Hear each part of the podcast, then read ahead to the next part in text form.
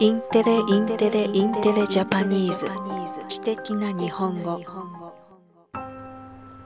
自動車メーカーのホンダが宇宙空間で水から酸素や水素を作り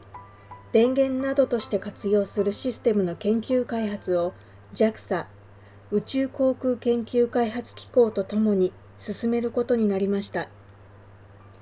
発表によりますとホンダと JAXA は宇宙空間での生活に必要な水や酸素、電力を地球から調達せず、宇宙にいながら作り出すシステムの開発に向けて共同研究をします。具体的には太陽光発電で水を分解して酸素と水素を作り、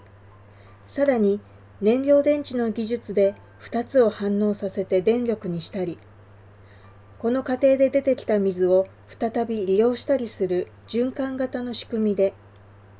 そこから生み出された水や酸素、電力は宇宙空間の有人施設や車両の源として使うことを想定しています。今年度中に試作用のシステムを作り、温度や放射線量など地球と異なる環境の下でシステムが正常に機能するか検証することにしています。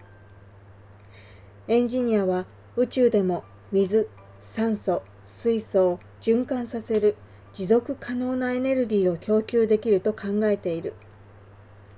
ゆくゆくは地上のエネルギーシステムにもフィードバックしたいと話していました。はい、ニュースは以上です。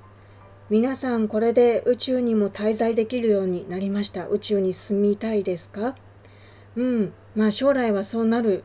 かもしれないんですけども最後にエンジニアの方がおっしゃっているようにこういう技術開発は地球上での厳しい環境の中でも過ごせるようにとか地球上で大変な、え思いをしている人に対しても役立つ技術になるのではないかなと感じました。